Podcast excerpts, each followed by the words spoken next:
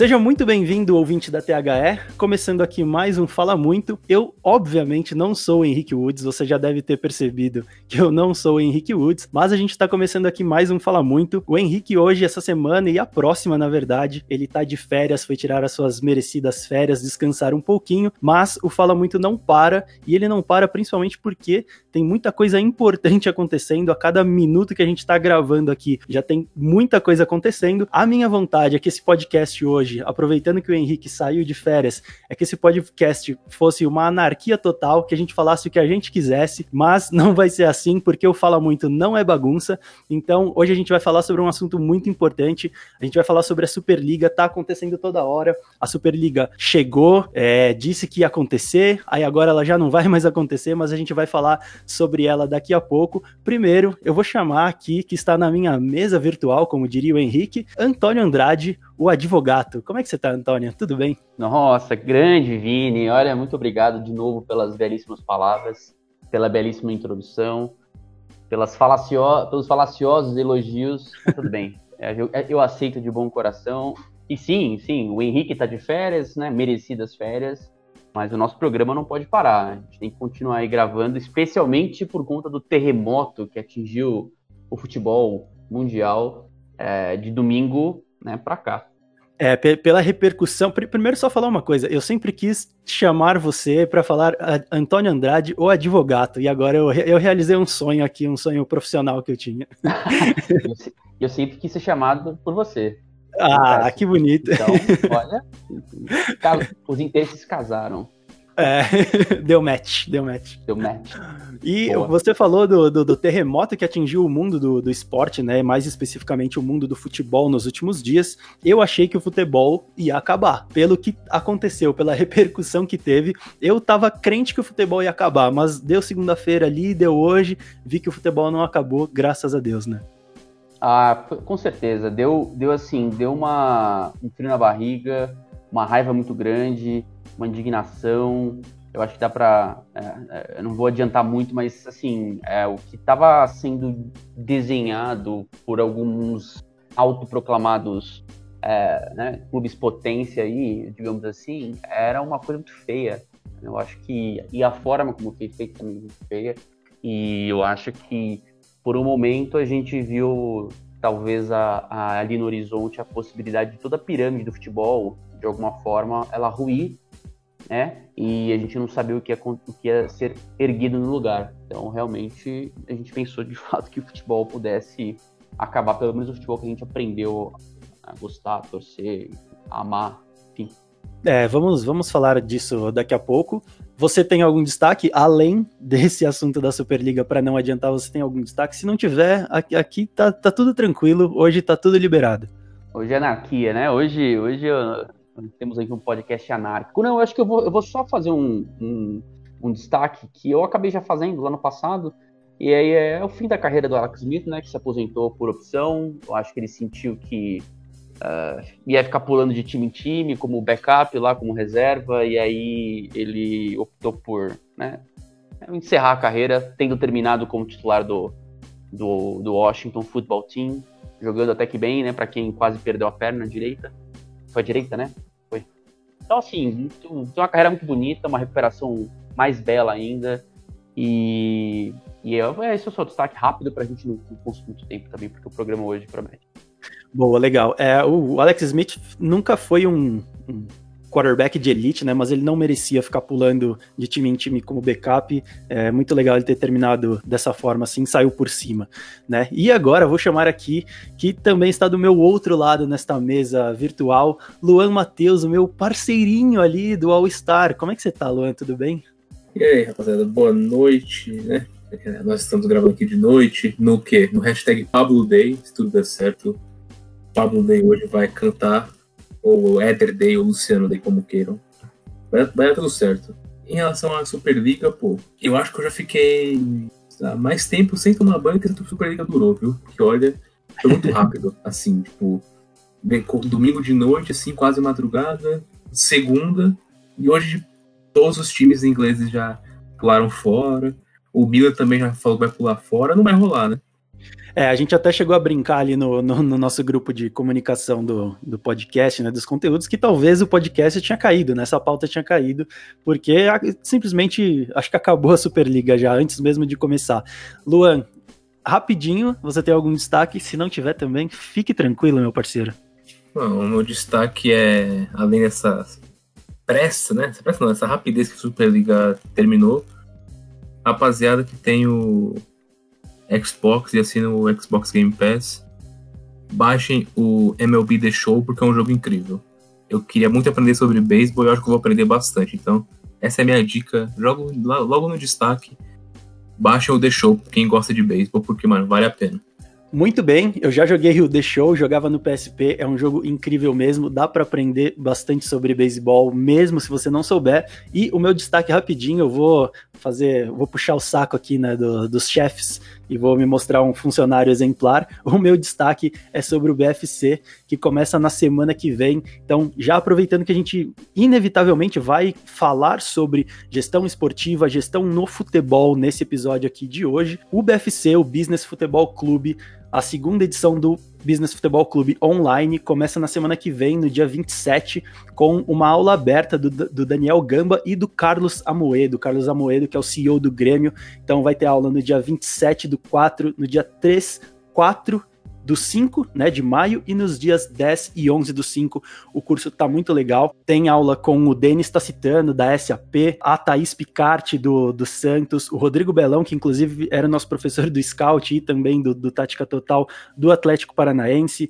Tem o Cícero Souza do Palmeiras, então, para você entender tudo sobre como funcionam os meandros, né, os bastidores, como se faz a gestão de vários aspectos do futebol, tanto aqui no Brasil quanto fora. Confere lá no site no, no th360.com.br, na aba de cursos, tem lá o BFC que vai começar logo logo. Nós todos aqui, eu acho que só o Luan que não, na verdade, fomos alunos do BFC. É um curso incrível, então o meu destaque é para você conferir o BFC, que começa semana que vem.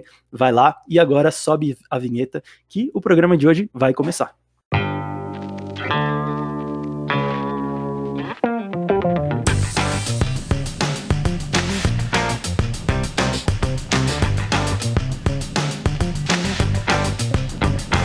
Você está ouvindo o THE Cast.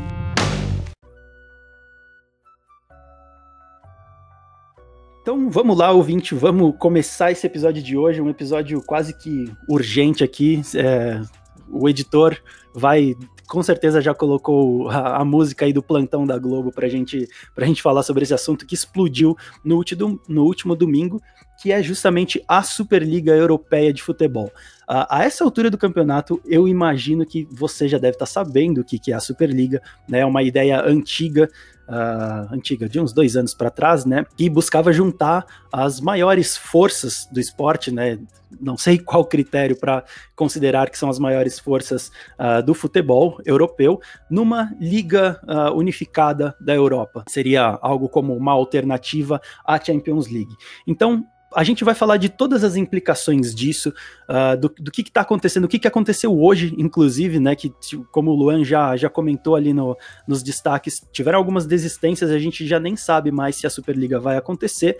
Mas para a gente iniciar aqui, eu vou fazer só um overview e a gente já vai para a discussão. O que, que, seria o formato da Superliga? Seriam 12 times, né? 12 times fundadores, mais três, né? 12 times seriam. Aí vocês me corrijam se eu estiver falando besteira, mas seriam uh, seis da, da Inglaterra, mais três da Espanha e três da Itália, correto? Para cada, cada participante da liga, eles receberiam 3,5 bi de euros do JP Morgan, né? Que é um, um um dos maiores bancos do mundo. Uh, o Bayern de Munique e o PSG se recusaram, né, se opuseram à criação dessa, dessa liga. Inclusive, a gente vai falar um pouco sobre algumas declarações do Rummenigge, que foram bem pontuais. Ele foi muito cirúrgico uh, em se posicionar contra uh, o Bayern. além desses 15 membros, né, os 12 mais 3, uh, teriam cinco membros rotativos a cada ano, de acordo com as suas performances no ano anterior seriam formados, no caso, seriam 20 times no total, né? E aí seriam formados dois grupos de 10 times, classificando quatro de cada grupo para jogar as quartas de final, né? Um, e a, seria basicamente esse o formato, então um formato classificatório e depois um playoff. Uh, não teria ainda nós não sabemos né, se, quem seria a emissora que faria a transmissão dos jogos e também não sabemos qual seria a data de início, porque a gente nem sabe mais se vai acontecer. Antônio, eu, a gente conversou muito hoje durante o dia sobre isso. Eu queria que você desse a sua percepção sobre essa Superliga. A gente já falou isso em outros episódios e nós tivemos vários posicionamentos de jogadores, né, do, do Neville, do Ozil, do Figo, uh, nós tivemos torcidas se posicionando também. Uh, como, como você recebeu esta notícia e qual a sua análise inicial desta Superliga Europeia? É bom, Vini, a gente sabe, né, o que, que move uh, essa ideia, né?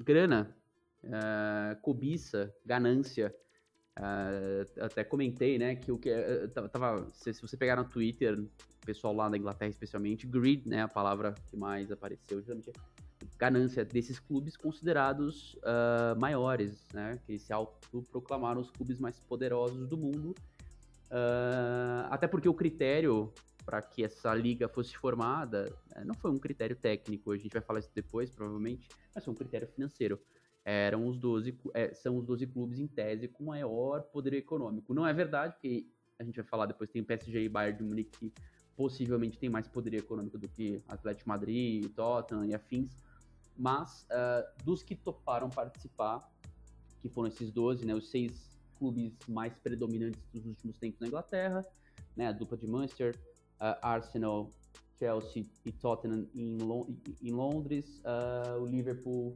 em, e o Liverpool uh, de Liverpool que toparam participar, toparam assumir essa empreitada e, e se juntaram ali a Atlético de Madrid, Barcelona, Real Madrid, uh, possivelmente o, o, Real Madrid um dos uh, mentores dessa Superliga, já que o Florentino Pérez foi eleito presidente, e na Itália, fechando aí a lista dos, dos 12 autoproclamados mais, maiores clubes da Europa, uh, Inter, Milan e Juventus, o, e o André Agnelli sendo o vice-presidente dessa, dessa liga. Uh, então, assim, é, e a justificativa, a gente viu, inclusive, uma entrevista patética do, do Florentino Pérez, que ele deu ontem à noite, lá um, para um jornalista, para um, um, programa uh, da Espanha, dizendo que o motivo disso, o motivo da criação dessa liga, é porque o futebol uh, está perdendo dinheiro, perdendo audiência, perdendo público, especialmente naquela faixa etária entre 16 e 24 anos. É, se tornou um esporte desinteressante. Então, para que gere dinheiro dentro dessa pirâmide, que ele chamou de pirâmide do futebol, em que você tem esses 12 clubes como as grandes uh, vedetes ali, resolveu se criar é, essa, essa liga. Enfim, uh, a questão toda aqui é justamente a forma, a motivação. A gente sabe que a motivação é, é, ela não é para melhorar o futebol, como ele disse, porque além de tudo, né, a, a, a, falsa justificativa foi que, olha, os 12 maiores clubes querem salvar o futebol, né, pela justificativa de que está perdendo interesse, perdendo dinheiro e perdendo audiência. E justificaram tudo isso, né, a aceleração desse projeto, no, na crise econômica provocada pela pandemia. Como se, obviamente, né, essa fosse a única solução. E aí, para manter essa estrutura hiperinflacionário que a gente tem hoje, com um dinheiro que, desculpa, ele é irreal, que ele não deveria estar circulando no futebol, porque ele não é um dinheiro orgânico. Uh, eles resolveram, basicamente, passar por cima de toda a estrutura que regula o futebol, UEFA, FIFA, ligas nacionais, dos seus próprios campeonatos locais, e resolveram criar né, a revelia do mundo, essa liga, essa Superliga, essa né? Essa dita Superliga que vai ser um confronto, vai ter confrontos maravilhosos, que nem você disse, a cada semana, reunindo 15 clubes com lugar cativo, ou seja, eles nunca poderiam deixar de participar, porque são os 15 clubes fundadores, e como você também disse, uh, contaria, seria completada a cada ano com cinco participantes por critérios técnicos, uh, aí sim rotativos e tudo mais. Uh, e eles receberiam uma fortuna absurda, que você também já disse na abertura. Uh, e assim, tudo isso porque esses clubes querem mais e mais e mais, e no máximo jogar migalha para o resto.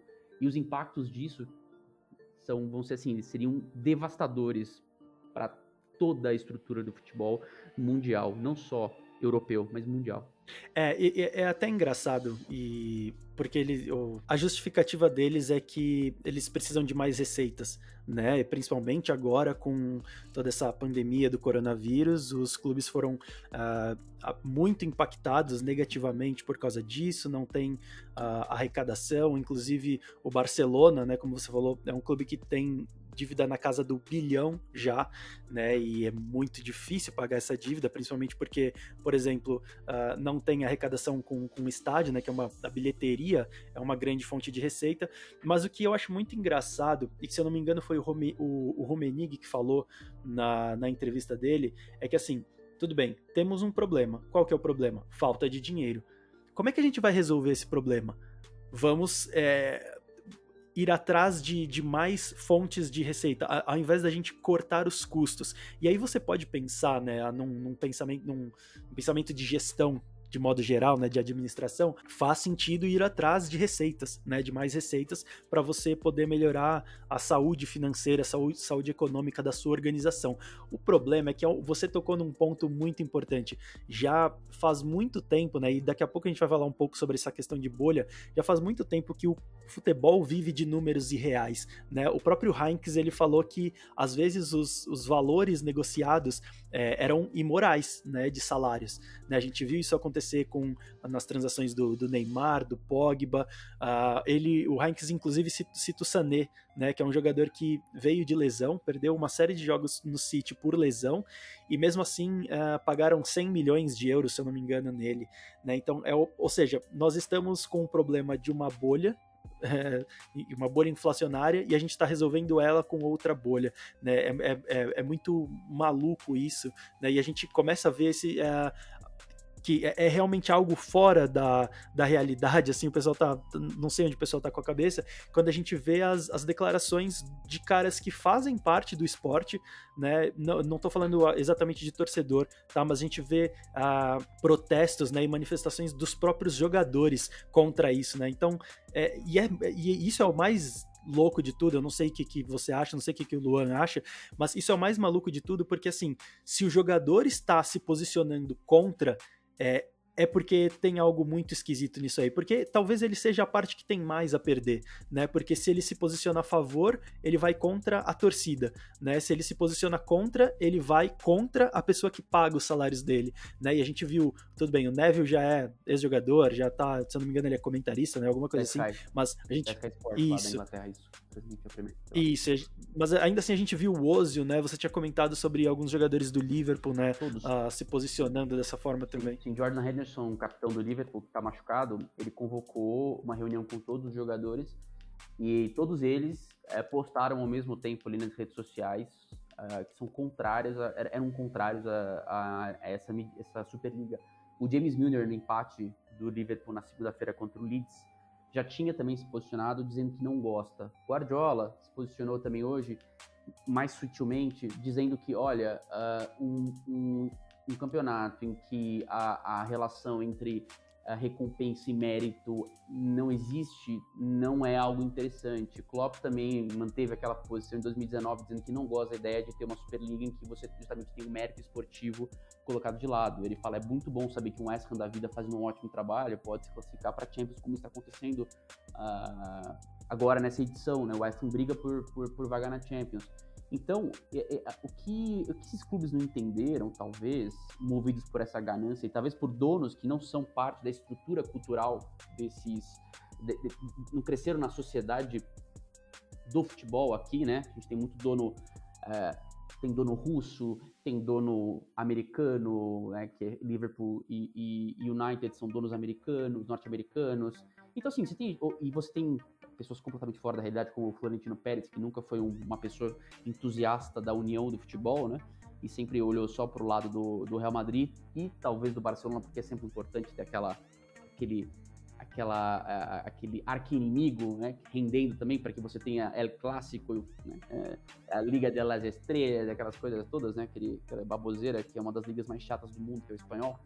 É, é, mas é, competitividade. Eventualmente agora o Atlético aparece, o Valência né, se, se valeu disso lá no passado, quando Real e, e, e Real e, e Barça estavam em crise financeira e tudo mais, né, crise técnica.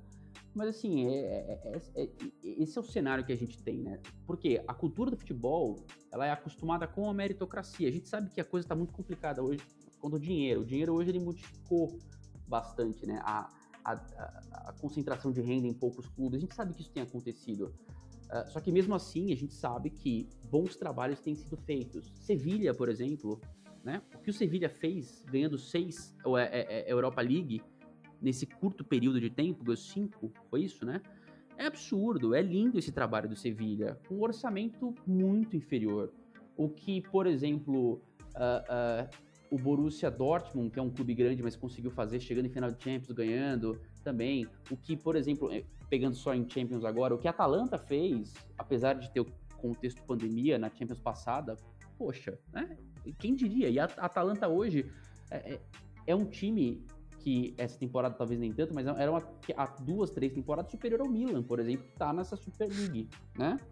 É, é, a própria Atalanta, antes da pandemia, já vinha muito, muito bem na Champions, muito. né? É que... Um trabalho fantástico que é feito lá. Sim, então, sim. É, é, sabe, é, isso é contra a cultura do futebol que a gente tem hoje. Então, você se classifica para a Copa do Mundo e ganha a Copa do Mundo. Você se classifica para a Champions League, você se classifica para a Libertadores, você se classifica. É, exceção feita. Ah, você se promove, você, você obtém a promoção de divisão para disputar as principais competições. O futebol, ele é construído há cento e tantos anos assim. Tá? Então, assim, você vem, vem agora e do nada muda essa estrutura, cria uma classe, uma casta fixa de clubes, como se fosse uma liga americana que tem outra cultura, outra forma de, de ver esporte, é, não dá. E é por isso que você tem tanta revolta da estrutura inteira do futebol contra esses 12 clubes. É, aquilo que eu comentei, né? Se a maior parte tá contra, né, e partes que não tem não, não tem muito benefício em ser contra essa decisão, né? Porque se você vai, se você bate de frente com o cara que paga seu salário, é, provavelmente você quem é quem vai se dar mal, né? Mas se tem muita gente contra é porque algo de errado existe. Mas eu tô aqui hoje para fazer o papel do advogado do diabo e eu vou jogar um argumento aqui e eu queria a opinião de vocês. A gente tem que pensar que o esporte ele evolui, né? O futebol ele evolui, qualquer esporte evolui. E hoje em dia, esporte é negócio. Por mais que, ah, mas não é, não tem que tratar como negócio, tudo bem. Não tem que tratar que, mas já é tratado como um negócio. Não tem como você fugir disso. Movimenta muito dinheiro, movimenta muita gente, muito interesse. Ponto. E se o esporte evolui e ele está nesse status de negócio, ele, ele tem que buscar sempre. Uh, vivemos num, num, mundo que eu, eu odeio. Uh, separar em dois lados sempre, mas ok. É, vivemos num, num, mundo que tem uma estrutura, vai, que com conceitos ou filosofias mais capitalistas ou algo do tipo. Então, uh, essas empresas, essas organizações vão buscar maximizar o seu lucro. E aí, o meu argumento e, a, e o, o, que eu quero colocar para discussão para vocês é: as ligas europeias hoje, se você pensa, é, talvez tirando só a Premier League, mas Espanha, Alemanha, Itália, França, elas já têm uma dominância absurda dos times maiores, né? Então você vai na Espanha é sempre uh, Barcelona e Real Madrid, às vezes chega ali o Atlético de Madrid.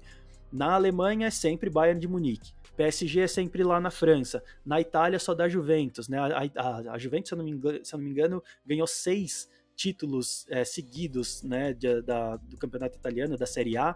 O Bayern de Munique tá, deve estar tá caminhando para essa, essa mesma a quantidade de títulos seguidos, se eu não me engano. E mesmo assim, mesmo quando times pequenos chegam e ameaçam esse reinado né, do, dos times grandes, existe uma dinâmica de canibalismo. Eu consigo ver uma dinâmica de canibalismo nessas ligas, né, com os grandes retalhando os times pequenos, comprando jogadores à medida que os clubes menores oferecem algum tipo de risco ou desafio na disputa dos títulos. Né? Se a gente vai para a França, a gente vai lembrar que uma das únicas vezes que o PSG teve o seu é, trono ameaçado, né, que foi quando o Mônaco foi campeão, o que, que o PSG fez logo em seguida? Foi lá e contratou o melhor jogador do time, que era o Mbappé. Uh, eu queria, e aí eu vou começar pelo Luan dessa vez. É, vocês acham que realmente não tem um fundo de necessidade uh, de uma Superliga, já que esses clubes eles ficam cada vez mais ricos e a disparidade técnica ela aumenta cada vez mais? Uh, porque tem, se eu, se eu, não me engano, uh, o Burnley, nas últimas cinco vezes que o Burnley jogou dentro do Etihad Stadium contra o Manchester City, todas as vezes ele tomou de 5 a 0. Então, assim, que competitividade tem nisso? Né? Então, fazendo advogado do diabo, vocês não acham que tem um fundo de necessidade na Superliga? Eu queria começar por você, Luan. Bom, da mesma maneira que o Burnley é, tomou cinco piabas do City nos últimos cinco jogos, acontece de, por exemplo, o Lille ser o líder do campeonato francês e ser o favorito a ser campeão francês dessa vez. É, a Inter de Milão, que está no torneio agora, vai quebrar a hegemonia da Juventus. A Juventus hoje está em quarto colocado. Eu vejo mais com que os times grandes não realmente não querem perder, perder o poder, não querem perder a dominância, não querem perder o dinheiro. Não dá pro Florentino Pérez meter o Márcio Braga pra gente e falar, ah, acabou o dinheiro assim, tipo, não, não dá. Não, não dá. Desculpa. Acabou o dinheiro. Não tem mais dinheiro. Não tem mais dinheiro. Não dá, não tem a menor condição do, do Florentino meter essa pra gente. Nem anunciar o ah. seu Valdemar. Isso, porque, pô, beleza, não tem dinheiro, é, mas bancou a construção do estádio com a pandemia rolando. Então, o estádio, quanto vai aquele estádio? Um bi de euros. Então, né, não vamos é uma, ser inocentes. É uma reforma grande lá também, né, no Santiago. Sim, sim, vai virar uma espaçonave aquele estádio lá, vai ficar. Vai ser uma reforma grande, mas, né? Pedi, se não me engano, pediu até empréstimo para poder construir aquele estádio. Então, já estava numa situação financeira, né? Não lá das melhores o Real Madrid. E olha que eu tô falando, a gente tá falando do Real Madrid, né? Do Real Madrid, do Barcelona. Não estamos falando do, do palestra que quer subir na rua, tá ligado? Então, eu acho que eles realmente não querem perder tanto o poder é, financeiro quanto o poder de vitórias e tudo mais. Na verdade, acho que o que mais importa é o financeiro. A gente tava conversando, acho que até ontem, né, Vini? que o Florentino solta, soltou essa. Ah, se os jogadores não conseguiram jogar a Copa do Mundo, a gente vai fazer a Copa do Mundo. Tipo, isso é utópico, isso é. Isso não existe. E, os, e o, até pela mentalidade dos donos que são, né? Florentino, é, Stan Kroenke, o antigo CEO do United que saiu, pediu pra sair. Todos esses aí, tirando o Florentino, é, mas o dono do Tottenham, o dono do, os donos do Liverpool, o dono do United, o dono do Arsenal, se não me engano, todos são americanos, todos já têm essa cultura de uma Superliga. O dono do Arsenal e o dono do United são donos de franquias da NFL, Los Angeles Rams e Tampa Bay Bucks. Curiosamente, o último estádio que mais gastou dinheiro na NFL foi o do Rams, que o Kronk é dono visando o quê? Lucro, visando dinheiro. Foi para Los Angeles visando dinheiro. Tampa Bay, agora que é campeão, vai visar mais dinheiro ainda. Acabou seu Super Bowl em Tampa, com Tom Brady e tudo mais. Toda a mídia foi para Tampa, visando o quê? Dinheiro. E, e eu acabo que. É, vendo que eu acho que não tem um outro motivo além do dinheiro em relação a essa mudança de. Porque é algo que mexe muito. Você, vou, vou usar o exemplo da torcida do Chelsea hoje. A torcida do Chelsea parou o busão do Chelsea, indo pro jogo contra o, o Brighton, se eu não me engano. A torcida do Chelsea parou. Pô, tá errado. E assim, o Chelsea, a torcida do Chelsea podia falar, pô, não é meu time que vai ser prejudicado. Então, até os torcedores dos times que são beneficiados por isso enxergaram que vai acabar algo que vai tirar competitividade vai acabar com os outros clubes, porque vai acabar. Num, num médio a longo prazo, vai acabar com os clubes. Então não vai ter mais Sevilha pro Real Madrid buscar jogador, não vai ter mais Lille pro PSG buscar jogador, não vai ter mais, é, sei lá, West Ham, Southampton pro Liverpool buscar jogador. Então, eu não vejo nenhum ponto positivo nisso. Vai prejudicar os próprios atletas porque não vão evoluir. Pode falar. Não, eu ia falar que assim, até vai ter para eles buscarem, né? Eu acho que não, não acabaria esse poder, né? Uh, talvez fosse mais difícil por transações entre ligas ou alguma coisa assim, vai, ou até por sanções, mas essa parte de sanções eu quero entrar depois. Pode seguir, desculpa. Aí ah, até os próprios jogadores, eles não vão lá, se desenvolver, não vão ter mais é, gana, porque eu vejo que a grande maioria dos jogadores foram contra isso E os que estão jogando hoje, Ozil, é, De Bruyne, é, o Henderson foi citado, o Miranda, e todos os jogadores foram que, que se expressaram, se expressaram de maneira contra, porque vai contra o que o futebol preza. Então, e acho que o principal, tudo bem, estão tratando como negócio, é, eu acho que tem que ser algo profissional, beleza. Só que não pode esquecer quem ainda banca, entre aspas, isso, o próprio Florentino falou. A gente começou a se prejudicar financeiramente na pandemia. O que calhou é, como principal consequência da pandemia para os clubes? Não ter bilheteria. Ou seja, os torcedores bancam boa parte disso, como banca boa parte da NBA, como banca boa parte da NFL. Então, a torcida, e não só de bancar, é complicado chegar aqui e falar, pô, só em relação ao sentimento do torcedor e tudo mais. Mas tem que levar isso em consideração também, porque, como o Florentino falou, ah, os jovens não estão se interessando mais pelo futebol. Você fazer um Real Madrid Barcelona todo dia, todo dia não, mas tipo, um a cada semana, um a cada mês, toda vez um Liverpool e United, um Arsenal e Tottenham, vai perder tipo aquela gana mais ainda. Tipo, o torcedor do Arsenal não vai ficar na ansiedade de um, um clássico do norte de Londres, porque vai ser um hoje e um daqui 10 dias tem outro, e daqui 20 dias tem outro, e daqui 30 dias tem outro.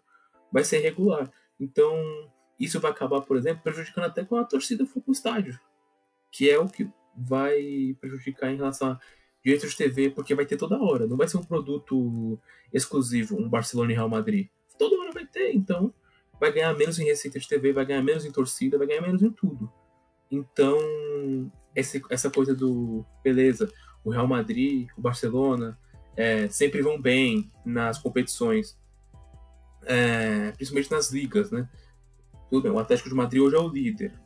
É, o Sevilla, que nem o Antônio citou, está fazendo uma boa campanha agora. É, nas últimas Copas do Rei, é, o Barcelona só foi para a última, o Real Madrid não foi de novo. A, a, da temporada passada foi Real Sociedade Atlético de Bilbao. De novo, o Lille é o atual campeão, o atual líder do francês.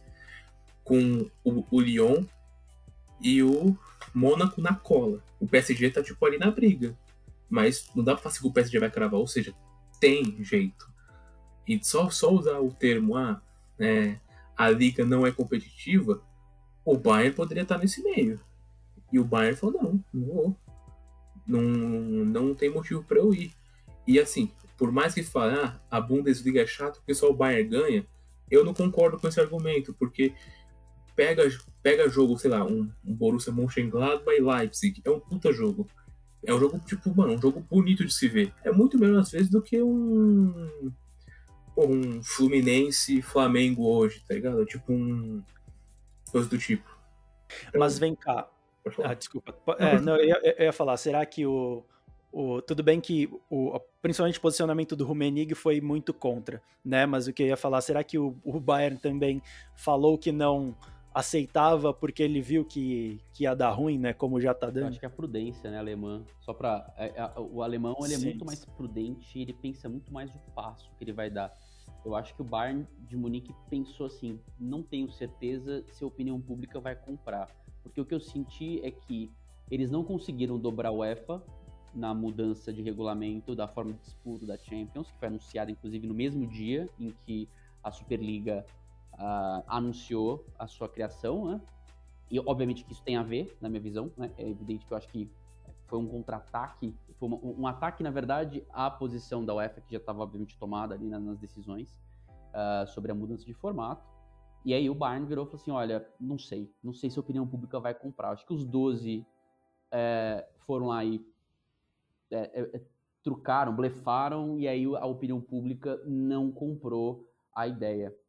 E aí todo mundo criticou, e aí deu muito problema, e aí a, im a imagem desses clubes foi arranhada, os próprios torcedores questionaram a, a, a, participação desses, desses clubes que, né, que, que de, anos e anos e tudo mais, de, é, de histórias é, que a gente pode dizer como é, histórias centenárias. O próprio Liverpool, por exemplo, a torcida ficou muito chateada porque os valores do Liverpool foram ali jogados no lixo pelos donos norte-americanos, né? porque é um clube ligado muito à, à esquerda, à socialista, a uma visão mais socialista coletiva, coletiva. Então, você ser egoísta dessa forma joga contra a história do Liverpool, né? Sim. E, e foi, foi, o Liverpool que a torcida do Liverpool que colocou aquela frase é, criado pelos pobres e roubado pelos ricos? Ou foi o United? Eu não sei agora. Eu não lembro, mas a, a, teve também frases na, na frente de Enfield. Uh, e pode, acho que foi sim, acho que teve sim no. no, no não, é, foi, acho que foi em Manchester, eu não lembro agora, mas um dos dois clubes teve esse tipo de, de posição. E, e você falou, essa, essa, essa, eu acho que assim, essa questão de você ter clubes dominantes durante um, um período eu acho que realmente essa, há uma extensão maior recentemente, mas eu acho que isso passa. O Luan até falou, a Juventus hoje não tá, não tá, ela tá no quarto colocado, com um elenco super forte ainda, mas um pouco mais envelhecido.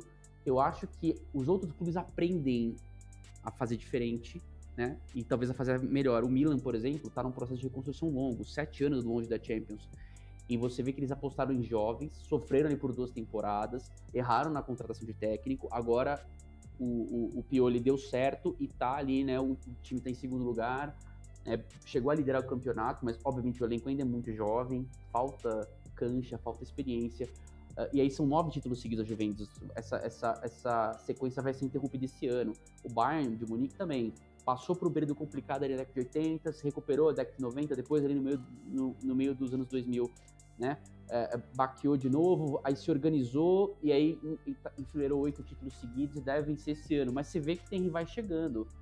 Você vê que tem o, o, o Leipzig, que o, que o Luan falou, que hoje né, é o grande rival do, do, do Bayern de Munique na, na, nessa edição, nas duas últimas edições, na verdade, é, da Bundesliga. O Leipzig foi o grande rival. A gente tem o, o, o Eintracht Frankfurt, que vem fazendo um trabalho de longo prazo e está colhendo resultados.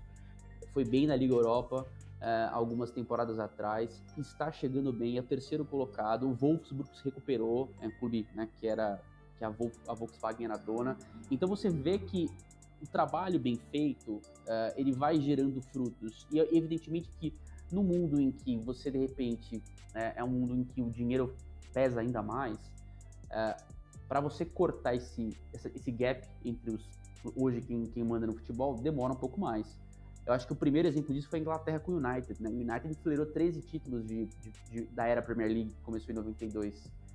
Então, é, quanto tempo que os clubes, tirando o, o Arsenal e depois o Chelsea, né, que faziam frente, o resto não conseguia fazer frente. O Liverpool, que era o, o bicho-papão do, né, do, do, futebol inglês na década de 60, 70 e 80, ele demorou 30 anos para ganhar uma Premier League e demorou 30 anos para uh, uh, conseguir se situar de fato num outro nível ali e se aproximar da grandeza que ele já teve. Então demora, e a gente sabe que demora, porque demanda tempo, trabalho, melhorar a receita, ser mais inteligente no seu mercado de contratações, revelar jogadores. Então, assim, eu, eu acho que e, e, essa disparidade momentânea, que nunca é eterna, ela não pode justificar uma criação de uma casta que não respeita mérito esportivo. Tottenham não tem que estar, tá, se você for falar por história, né? né não tem que estar. Tá. Você quer falar por história? Tottenham não tem que estar. Tá. City não tem que estar. City, que história tem o City na Europa? Nenhuma. Tottenham tem um título europeu lá, uma Copa UEFA em 62, eu acho.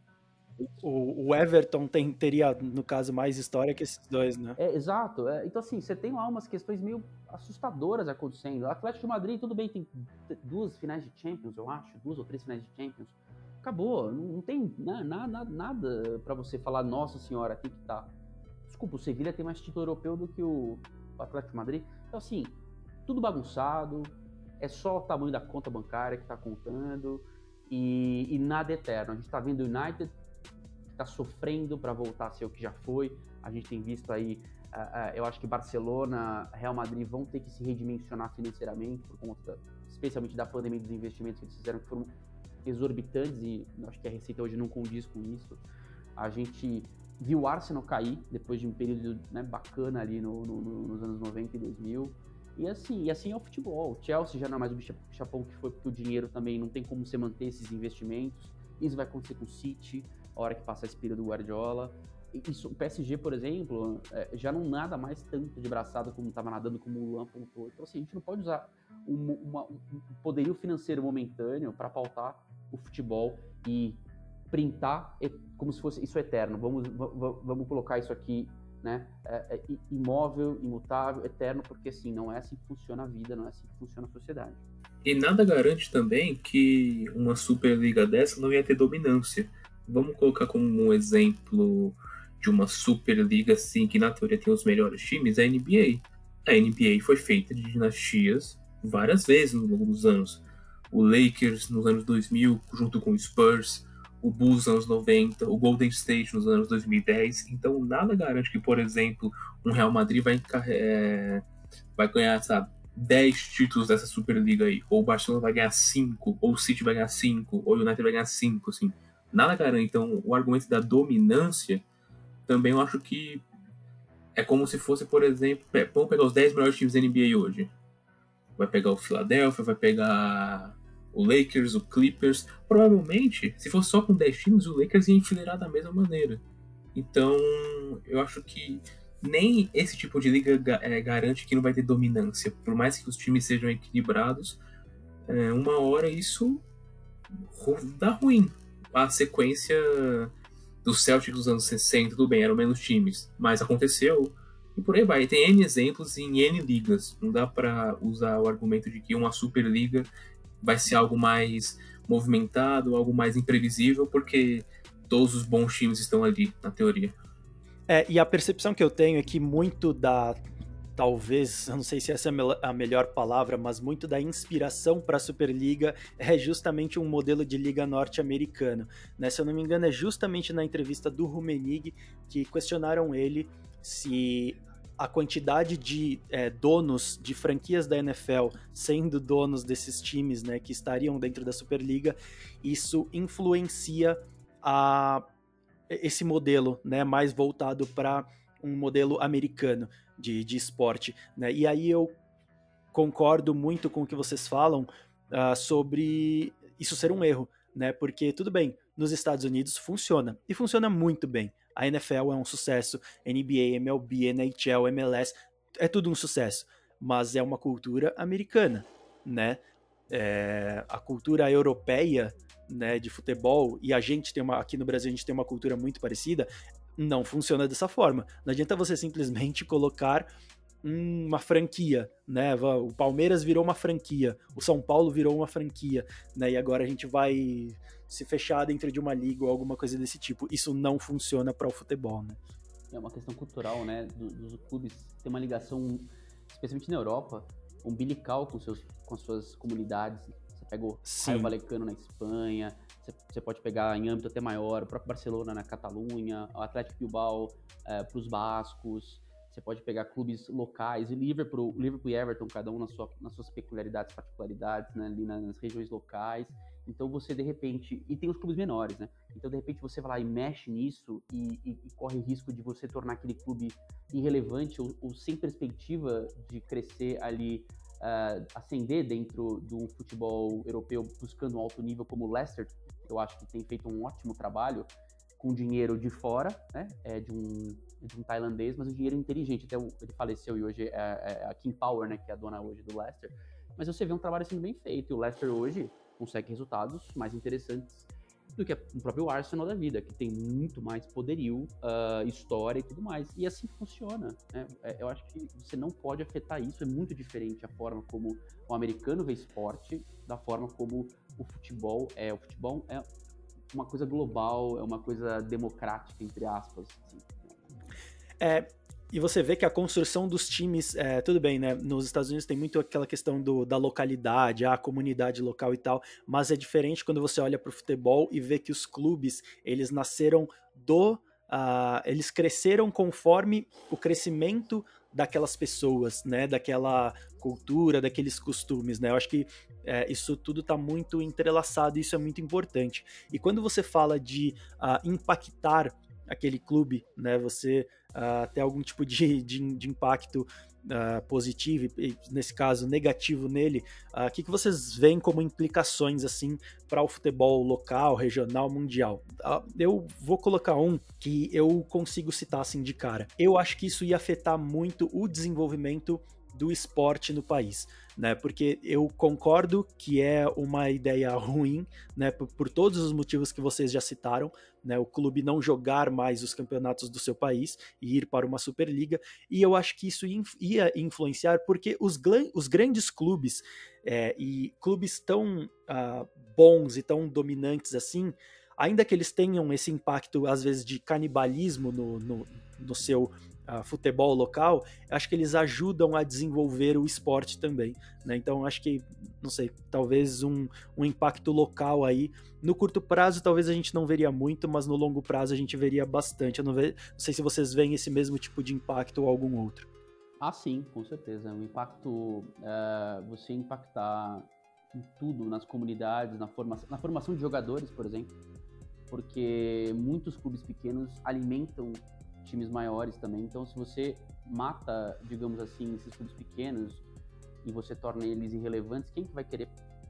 É, como é que eles vão investir nisso? Como é que você vai é, alimentar o futebol também com, com, com esse tipo de é, com, com mão de obra, digamos assim?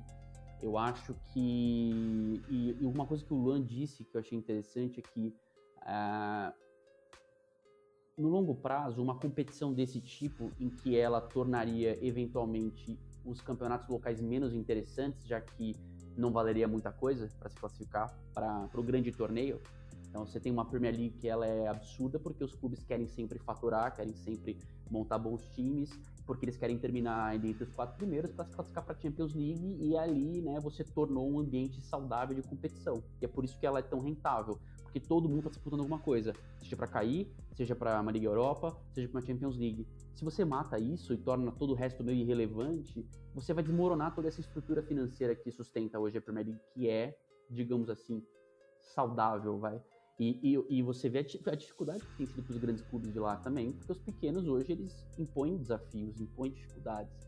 Né? É óbvio que a gente viu ali Liverpool e, e Liverpool City recentemente é, disparando, mas assim, eu acho que são frutos de trabalhos excepcionais de, de, do corpo diretivo e do corpo técnico, né? na montagem do elenco e na preparação.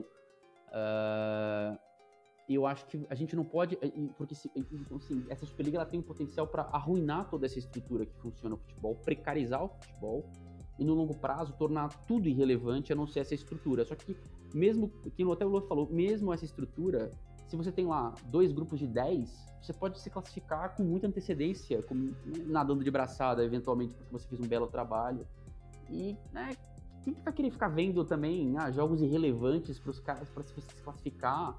lá para frente, sendo que você já está classificado. Então, assim, você vai tornar é, é, é, essa falta de objetivo, entre aspas, essa falta de competição, essa falta de mérito esportivo, ela vai, além de arruinar financeiramente tudo, ela vai, no final das contas, tornar essa competição banal, como o Luan já adiantou aqui.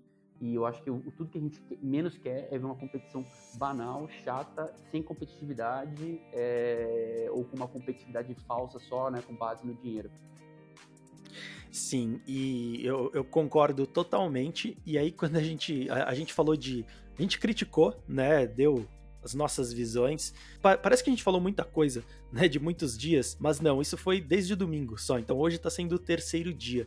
E nós vimos outros impactos é, além do que do que a gente já, já esperava. Né? A gente viu os times renunciando, né? ou se opondo, ou saindo, não, não sei, use a palavra que quiser. Então, alguns dos 12 clubes, né, que seriam os clubes formadores, já saíram, mas Antes de falar sobre isso, eu queria trazer alguns dados muito interessantes. A Armatori Market and Science, é, que é a empresa do, do nosso professor uh, Fernando Fleury, né, que é o nosso, é nosso professor do BFC, é professor também do marketing no futebol, ela fez, a empresa fez um levantamento né, com base em dados uh, do, do, das mídias sociais, né, tentando entender uh, qual que era o sentimento das pessoas, dos fãs de esporte, dos fãs de futebol em relação à Superliga. Então, esse é um levantamento que saiu hoje e que avaliou as, as últimas 48 horas, ou seja, domingo, né, o dia do, do, do, do do, do, pronunciamento ou lançamento, por assim dizer, da Superliga e o dia de ontem, segunda-feira, dia 19 de abril. É, a, a, impressão que eles conseguiram buscar né, desses dados, desses comentários da, das mídias sociais, só pontuando aqui que eles pegaram esses comentários, fizeram um tratamento né, com filtros uh, ah, para entender qual era o sentimento do, dos usuários. Né, e 37,58% somente dos usuários uh, tiveram um sentimento positivo em relação à Superliga, né, enquanto 62,42% tem uma percepção, um sentimento negativo.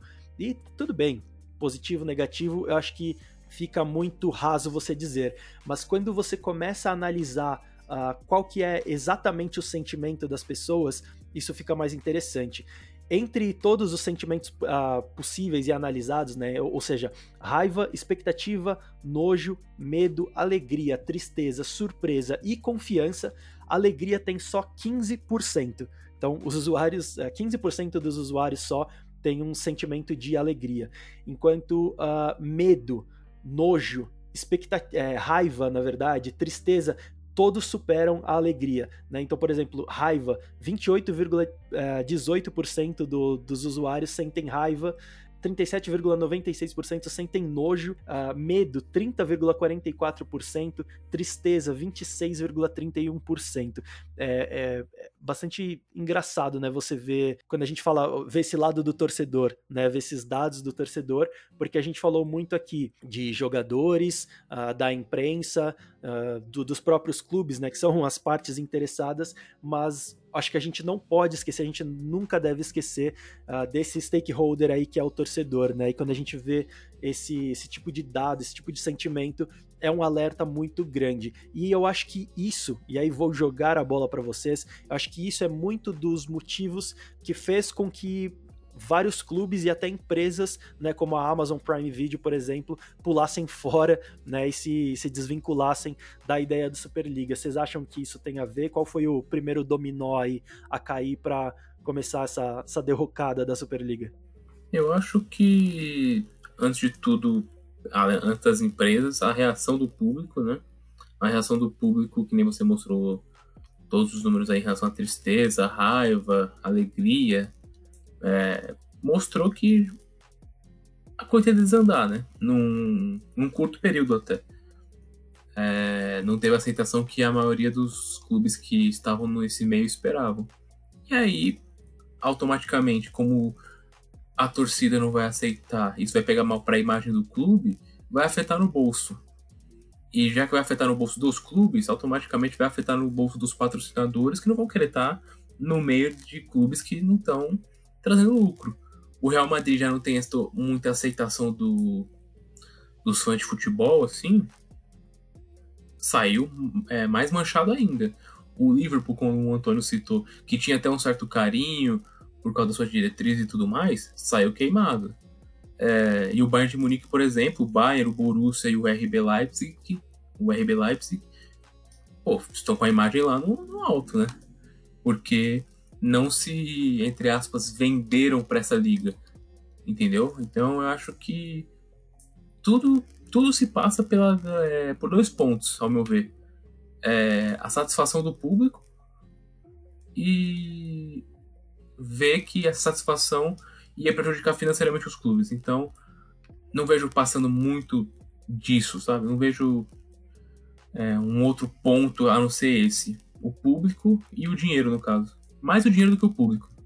Sim, e nós tivemos, a gente, a gente viu hoje, né, alguns CEOs uh, renunciarem também, né, Antônio? Acho que o CEO do United renunciou a isso. É, é o vice-presidente executivo do United, que já era muito criticado pela má ah, mau trabalho feito, né, desde a, do fim da era Ferguson, o Ed Woodward, ele saiu, uh, vai sair no final do ano, na verdade, né, vai ficar mais um tempinho ainda até que a transição seja feita. Uh, o, o André Agnelli, que é o presidente da Juventus, perdeu muita força, já que tem uma briga política dentro da família que comanda a Juventus, né? Então ele pode ser um desses a, a ter de renunciar. A torcida do Liverpool é, cobrando uma posição da Fenway Sports Group, né? que é, é capitaneada pelo John Henry, que é dono do Boston Red Sox e tudo mais, que é o grupo dono do Liverpool, porque desde o início eles não se manifestaram até, até agora, né? Até foi um dia de crítica, porque os jogadores não souberam, Klopp não soube quando, né, se são feitas a, a, domingo, e aí segunda-feira teve jogo, eles ficaram expostos a, a, a imprensa, a, a ira dos torcedores adversários. Então, você vê que os dominós estão realmente caindo. E eu acho que o Luan falou, torcedores dos próprios clubes boicotando, protestando, e a imagem que se passou de uma liga pirata e sem razão nenhuma, porque não é que a UEFA está querendo pegar 99% do dinheiro. A premiação da Champions League é excelente. É, os contratos televisivos da Champions League são excelentes. Então, uh, os, os, clubes que participam regularmente da Champions League são notadamente os clubes que se destacam em seus próprios países mais do que os outros, né? Que, conseguem arrecadar mais com premiação, mais com visibilidade, mais com patrocinadores e se, descolam da, da, da, concorrência. Então, o, o, o, é, o prêmio por participar da Champions League, né, o, a recompensa é gigantesca se você souber administrar muito bem o seu dinheiro. Então acho que a imagem que passou, uma coisa por debaixo dos panos, é, é, pouco transparente, apunhalando nas costas a sociedade, o mundo do futebol como um todo, é, foi muito feio. E eu acho que isso pesou demais. Aí alguns patrocinadores começaram a se manifestar, algumas empresas de comunicação começaram também a falar: olha, não tenho nada a ver com isso, nem quero ter, apoio a minha liga aqui, já que eu pago no caso da Premier League, 7 bilhões de libras. É, então, assim, né, não tem por que você também depreciar o seu produto, porque você sabe que no fundo vai acabar depreciando uma coisa que você está pagando muito dinheiro que dá muita audiência. Então, eu acho que todo esse combo fez com que uh, os clubes desistissem. Os clubes ingleses já desistiram, tá? O Big Six já desistiu. Todos eles anunciaram oficialmente a desistência da liga, com algumas renúncias, que nem você apontou, Vini. E agora vem a, vem a questão, saber, porque dizem que Inter e Milan já vão também anunciar a saída, mas o Florentino Pérez dizem que falou que não, que, que continua o plano como antes, só que, né, eu não sei o que, que ele vai querer fazer, né, vai disputar com quem, né? Vai ser difícil, né, a Inglaterra tá fora, é, que é onde é. estejam ali os grandes jogadores do mundo hoje, uh, então Bayern tá fora, Porto e Benfica falaram que estão fora, Ajax fora, PSG fora. Então ele, tá um clubinho ali sozinho, né? Jogando entre eles. Fiquem à vontade. É, então, então vamos lá. Quem ficou? Porque, assim, dos 12 uh, ah, que nós falamos, né? Os seis grandes da Inglaterra, quem ficou? É, Real Madrid? Real Madrid, Barcelona, Atlético de Madrid, que dizem que também vai sair. E os três da Itália, Inter, Milan e Juventus, que dizem que Inter e Milan vão sair. É, eu ainda não consegui aqui achar nenhuma informação, mas extraoficialmente dizem que os dois, a dupla de Milão vai sair já Aí fica a dúvida para ver se vai ser oficializado ou não. Uh, aí, em tese, ficaria só fa faltando o, a questão do, dos clubes espanhóis, né? Digamos assim, e da Juventus. Pô, então eu perdi totalmente a minha pergunta para finalizar o programa, que eu ia perguntar para vocês justamente se vai rolar ainda ou vai miar esse projeto de Superliga, mas a gente já pode responder que vai miar, né? Eu acho que sim. Eu acho que a tendência é miar pela falta de. Já miou, graças a Deus. É, é isso, eu acho que já miou. É, assim, não, o Real Madrid acho que não vai querer dar o braço a torcer ainda, mas a real é que eu acho que já miou. Né? A minha sensação é essa. A minha sensação é de que a, a gente não tem mais o que, não tem que fazer. Se você não tem os clubes da Inglaterra, se você não tem o Bayern de Munique, nem o Borussia Dortmund, se você não tem PSG hoje, né?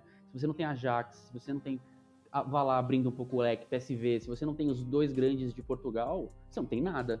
Você tem uma liga, é, você tem um torneio Teresa Herrera, e aí você pode convidar o Flamengo, que parece que se reuniu também, né, com esse pessoal lá em 2019, juro, não é brincadeira. É sério? River também. Amigo. Então, é, chegou a ter reuniões. Eu lembro que isso foi noticiado, mas não tão noticiado, mas foi noticiado de que houve um encontro ali que até irritou o pessoal da FIFA e tudo mais, da Comembol, mas que, que, que foi discutido uma possibilidade de disso virar um mundial lá na frente também, né? Eventualmente. É, umas questões aqui pipocaram esses dias. Uh, mas eu acho que. eu acho que acabou. Infelizmente, eu acho que foi. Mas assim, eu sempre falo: é colocar na gaveta, repensar uma estratégia melhor, porque eu acho que eles, assim, eles deram all-in sem ter sem, uma carta muito fraca na mão e eles não imaginaram que a sociedade, o mundo do futebol e outras corporações tantas é, com, com, dinheiro fossem se opor. E isso fez com que é, eles tivessem, sei lá, um par de, de, seis, de sete, sei lá, na mão e aí os caras tinham, sei lá, uma trinca de ais e aí eles tiveram que, né, opa, tal, perdi, mas eu tenho no, dinheiro no banco e depois eu vou comprar o meu fazer o meu rebuy aqui, vou entrar de novo e, e, e vou tentar é, dar uma mão melhor. E aí eu acho que vai ser, em tese, um projeto mais democrático e ele não pode ter clube, uh, clube fechado nem lugar cativo. Isso não cabe. É, eu ia perguntar justamente se vocês acham que foi um blefe, né? Seja um blefe para uh, ah, ver, sentir, né? Colocar o pezinho ali na água, ver como é que tá a temperatura, ou mesmo se foi um blefe para tentar uh, barganhar uma negociação melhor junto à UEFA ou alguma coisa do tipo. Eu acho que foi um blefe. Uh, não é nem para negociar. Eu acho que, acho que era um blefe para talvez assim, para olha, vamos ter uma receptividade, o público vai apoiar e a UEFA não vai ter como anunciar essa Champions que a gente não gostou, ou pelo menos esse grupo não gostou. Só que eu acho que a receptividade foi ruim. Eles não tinham nenhuma outra carta na manga. Uh, eles estavam sofrendo muito, uma crise de imagem muito grande e o, o a, a, única saída deles foi de fato uh, né, recuar algumas casas e eu acho que perder sim poder de negociação, porque eu acho que numa situação dessa você sai enfraquecido em relação ao UEFA. Pô, uh, demais, demais. Demais. Pela forma, porque assim, desculpa, por mais que você seja grande financeiramente, você nunca pode achar que você é maior do que você é. E eu acho que esses clubes se acharam maiores do que eles realmente são. E eles se acharam donos do mundo e capazes de, de, de mudar o mundo à força uh, só pelo dinheiro. Não é assim que funciona. Futebol é muito mais do que isso. Você concorda, Luan Matheus? Cara, vindo do Florentino Pérez, eu não desconfio de nada. Sinceramente, pode ser blefe, mas pela arrogância até dele e dos donos que vêm de franquias americanas e tudo mais, eu não duvido. Sinceramente, não duvido que eles realmente pensaram isso justamente pelo motivo que o Antônio falou. Se acharam maiores por causa do dinheiro. E apesar de movimentar muita coisa no futebol, o dinheiro não movimenta a paixão do torcedor. Então, que, na, que no fundo é o que paga, né? É o que paga esses clubes. Então, eu acho que pode não ter sido um blefe, eles viram que deu, que deu errado e eles perderam porque na guerra tem vencedor e perdedor, né? Então, mas eu posso achar que não. Posso realmente pensar e acreditar que não foi blefe, não. Foi uma estratégia que deu errado, mas que foi bem sério. Essa sua frase eu achei uma das frases mais lindas. No final do ano, no prêmio dos podcasts, você com certeza vai ganhar como frase mais bonita do ano. Seu dinheiro pode comprar tudo, só não pode comprar a paixão do torcedor. Você mandou muito nessa frase agora. Ah, às vezes eu acerto. Eu acho que teve um lado também das confederações, né, que mesmo uh, com os clubes tendo muito poder financeiro, elas têm muito poder e é um poder regulatório, né? Tanto a UEFA quanto a FIFA, aqui no Brasil a CBF, no caso. E eu acho que se, se não, né? Eu acho que uh, essas confederações devem ter pesado um pouco ali a, a opinião delas, porque se elas decidem implantar sanções contra os clubes da Superliga, por exemplo, ah, jogador do time que estiver na Superliga não joga a Copa do Mundo, ou fica impedido de jogar a Copa do Mundo por tantos anos.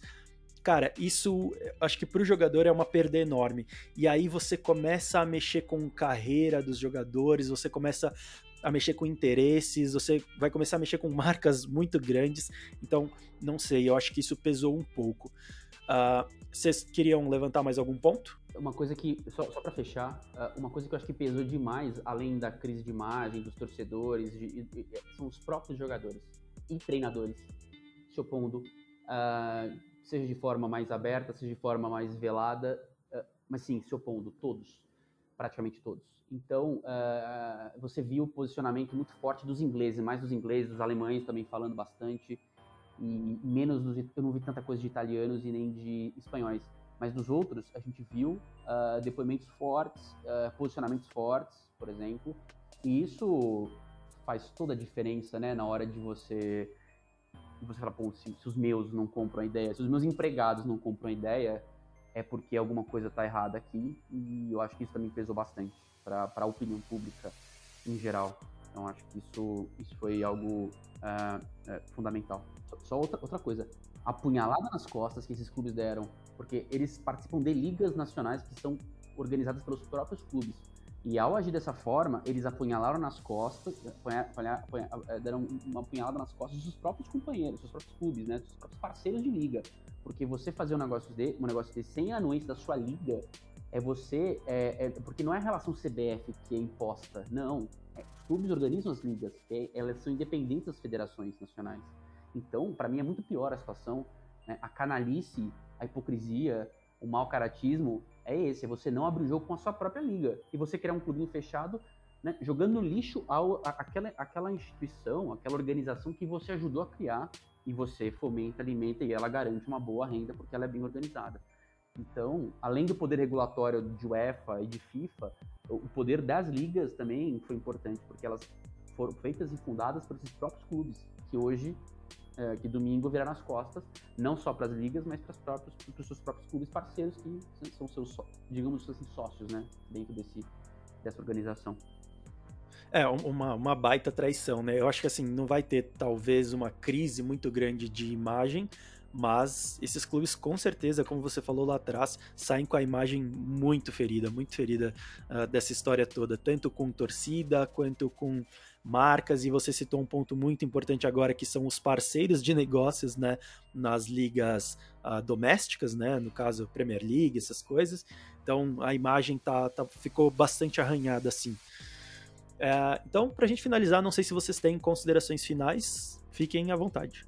Não, nessa semana não tenho nenhuma consideração final, não. Só que o futebol venceu com essa falha da Superliga. É, o, o bem venceu. É isso. É, o, o, o, o eu acho que é, ficou na cara que o capital nem sempre manda no mundo. Pelo menos por hora a gente pode cantar essa vitória. É, porque é uma batalha, na verdade, né? A guerra continua, porque esses clubes vão continuar tentando impor uma Superliga, mas essa é, é, eu acho que esse é o recado.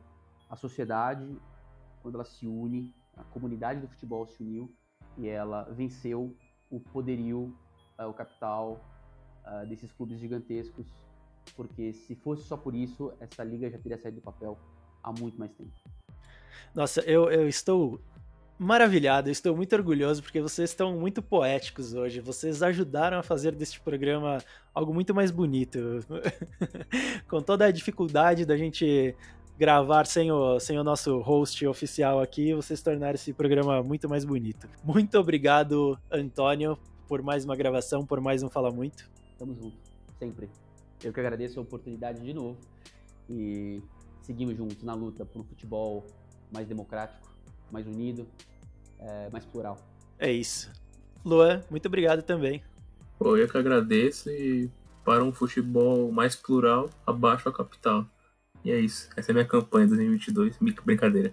Mas realmente, a, a, para um futebol mais igualitário, que não perca a sua essência, apesar de que a gente briga pelo profissionalismo de, em todas as áreas do futebol, né? Então, mas que não seja algo mesquinho, que seja algo pensando em si próprio. Que no final das contas era isso que, que iria acontecer. Justamente, muito bem. Mais uma frase maravilhosa de Luan. O cara está on fire hoje.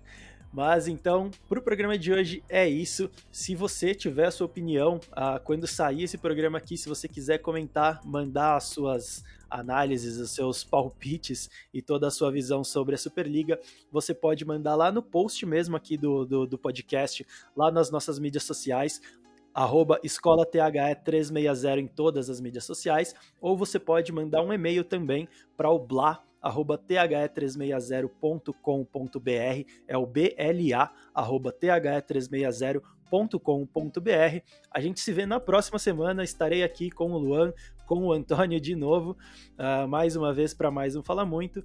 E é isso, se você, para você que ouviu até aqui, muito obrigado e como diz o Henrique, até mais ouvir.